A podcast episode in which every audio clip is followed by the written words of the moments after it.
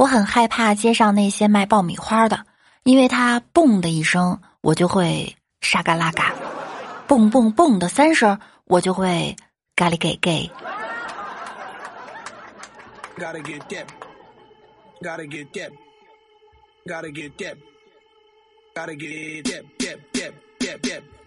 Hello，各位段友们，大家好，欢迎收听由喜马拉雅独家播出的娱乐节目《万事屋》。那我依然是你们的肤白貌美、声音甜、帝都白美就差富的乌蒙女神小六六。高考的朋友都考完了吧？终于可以放假了。那接下来就等着出成绩了吧？记得小时候一次数学考试很难，考完后老师说啊，不及格的呢要狠狠的处罚。我就捂着成绩的一半儿，看到右边是一个九，我靠，心想左边可千万不是五啊！我忐忑的看了看左边，发现左边没数字了。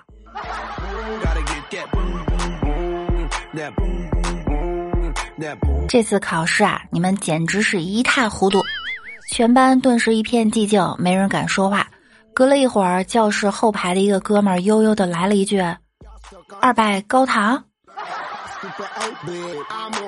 一败涂地，二拜高堂。小时候啊，真的要好好读书，不读呢，大学就有你后悔的。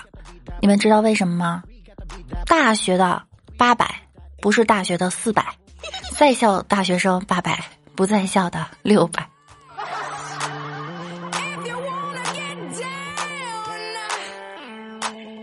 初中的时候，有个女生为了长高就狂喝牛奶，结果呢，她只长胸不长个儿。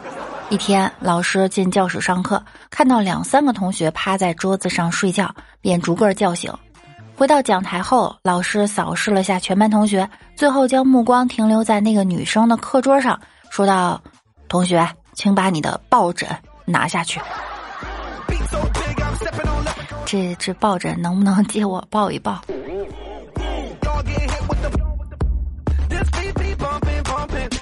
早上有个人加我说要和我聊聊，我说我开车呢不方便，他就问我你的车是手动的还是自动的呀？我说是声控的，他说不可能没见过，我就把车的图片发给他了，他就不理我了。哎，你们说这社会怎么了呢？我说句实话都没有人相信吗？嫁嫁嫁，走自己的路，让别人说去吧。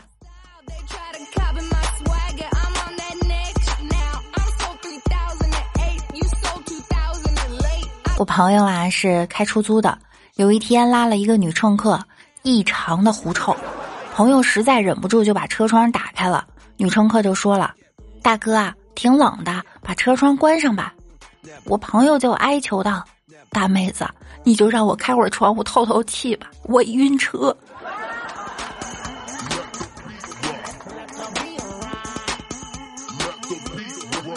昨天刚过科目四，驾照到手了。很开心，于是就给教练打了电话，请教练吃饭。去了一个很贵很贵的地方吃海鲜，没办法，开心嘛，好不容易挥霍一次，一顿下来呀，有六千左右了。看着教练吃的正起劲儿，我就跟教练说了：“我先去趟厕所哈。”随后关机就走了。大仇已报，江湖上啊，别再见了哈。小时候被人揍。我就对自己说：“君子报仇，十年不晚。”十年以后我去报仇，结果又被揍了一顿。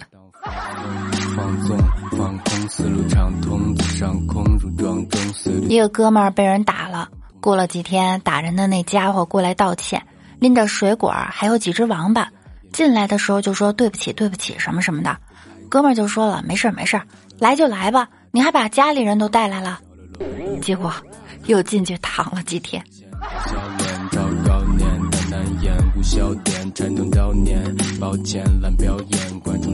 同事昨天下班在地铁上搭讪一个妹子，你长得真像我前女友。女孩羞涩的低下了头问：“那那你为什么跟他分手啊？”因为嫌他丑。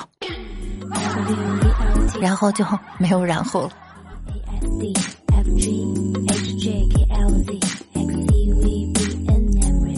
天有小哥哥说我长得很阳光，哎，你说他是不是对我有意思啊？得了吧，其实他的意思呢是你看着很刺眼，丑的不能直视。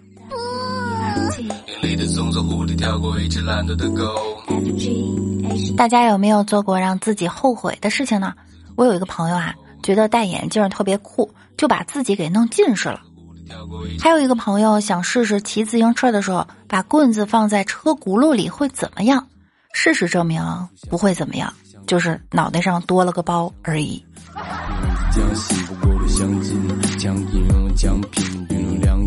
我周末就做了一件让我后悔的事情。我哥问我在哪儿呢？星期天有事儿没？我说没事儿啊。怎么了？我哥说那啥，我这边有个帅哥，星期天你帮我陪他一天。帅哥，好的好的。一会儿我哥就把他五岁的儿子给我放下，出去办事儿去了。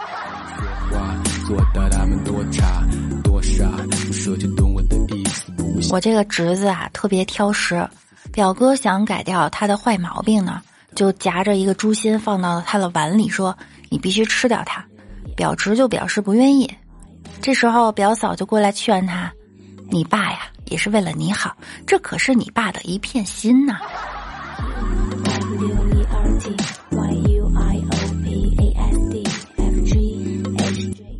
有一次我问我爸：“爸，你说范冰冰和我妈谁好看？”当然是范冰冰啊，那范冰冰和我呢？当然还是范冰冰啊，你呀还没你妈好看呢。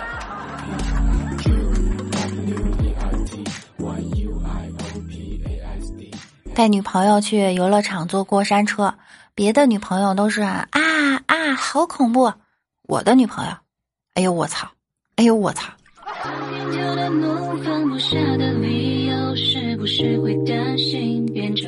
李大脚和我说啊，情圣教了他一个表白的秘诀，就是在女生毫无防备、最没有戒心的时刻表白，成功率很高。这纯粹是胡说呀！他还没开口呢，就被人从女厕所给赶出来了。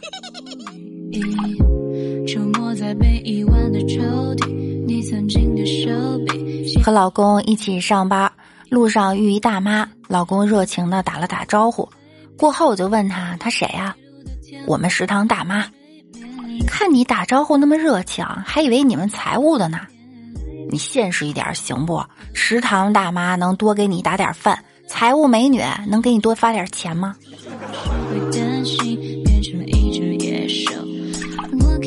娶我一个这样的女人吧，虽然不倾城也不倾国，但足以让你倾家荡产。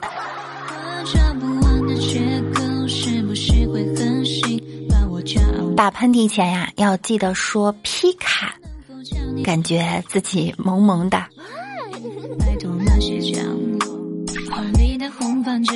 有一次我喝醉了，第二天起来觉得特别不好意思，就打电话给兄弟说：“哥们儿，真不好意思，昨晚喝大了。”朋友就回复了：“兄弟，喝醉乃人之常情，但是你昨晚把我的仓鼠扔出去了，还大喊一声去吧，皮卡丘。”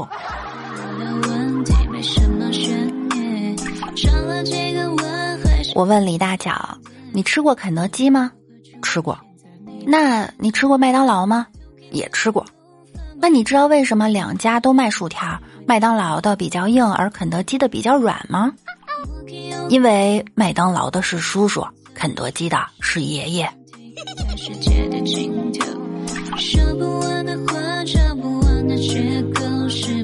你大脚说：“现在的人啊，真变态。今天挤公交。”有个小妞穿了一个短裙，扎着丝网，扎了个小辫子，居然是个男的！我靠！我摸了半天，我才发现。怎么样，手感好不好？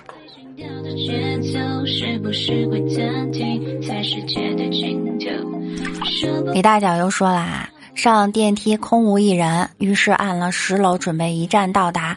正暗爽呢，上来一个女孩。把二三四五六七八九楼都按了一遍，李大脚就说了：“不好意思打扰一下，您这是？”他微微的一笑：“我不能让你猜到我去几楼啊。”等到他从七楼下去的时候，李大脚也没搞清楚这是个什么逻辑。我也没搞清楚这什么逻辑。我们来看一下上期节目中小可爱们的留言哈。六六家的首席黑粉头子说，某女有次去机场过安检，前面一个妹子包里装有液体，安检拦住问干嘛用，妹子说漱口水儿。安检说你向嘴里喷一下，妹子大怒了，我这多亏是漱口水儿，要是妇炎洁，你是不是也要我现场用一下？对，马应龙你也得抹一下。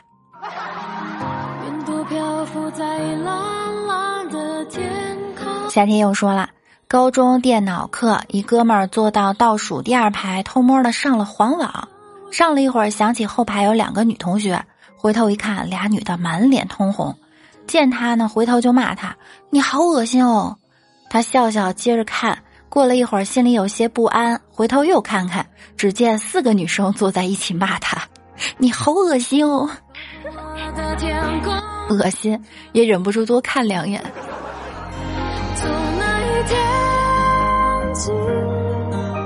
六六家的居然哥哥说：“老师问你觉得历史上的李世民是个怎样的人物？”小明说：“我觉得他好傻，为什么呀？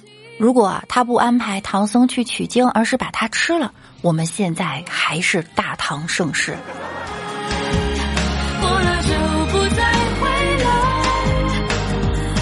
天空不说话说，可惜不喜欢吃粽子哎。对我们上期节目是做的端午节的节目哈，我也是从上周五这个粽子我已经吃到今天了，我都快变成老粽子了。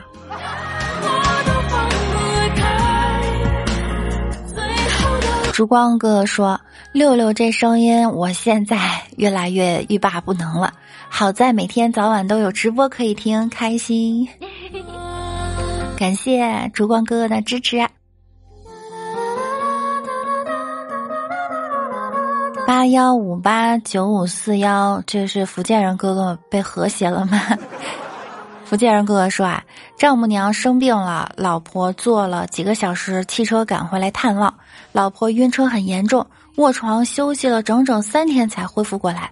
老婆临走时，病人几天已经好了的丈母娘拉着老婆的手，病早几天啊已经好了的丈母娘拉着老婆的手，依依不舍地说：“大丫头，你以后还是少回来吧，我照顾晕车的人实在没什么经验。”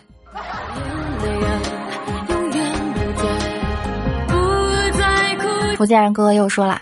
晚上喝了点酒回家，媳妇儿闻着我一身酒气不让我进家，直接给我扔了一条破棉裤、破棉被，让我睡在外面。我一赌气就抱着被子到公园凉亭里睡觉去了。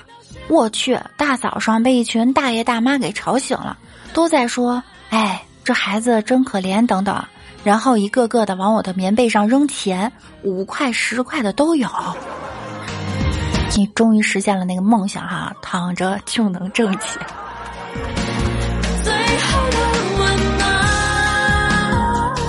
幺五五五三三五说，结婚前夜，老爸递我一木盒，儿子，这是咱家的传家之宝，传男不传女，你一定要妥善保管啊！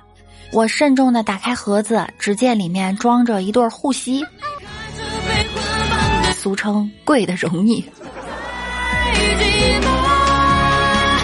老公的老公说。有个大学生在写关于吻的论文，他写到吻不仅是爱情的精华，从医学角度上来说，能够能束进人体五十一根血管、八十一块肌肉，增强美容、颜容、抗老。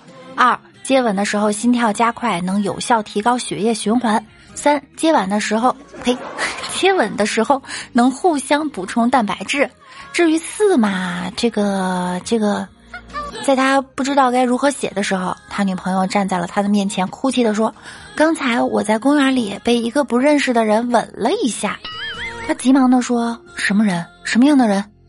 不知道，没看清，没看清。大白天你怎么会看不清呢？”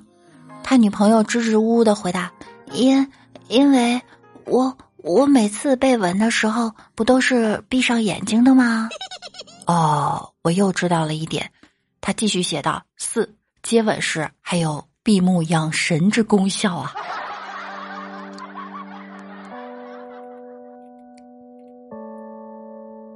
好啦，本期节目呢到这儿就要结束了。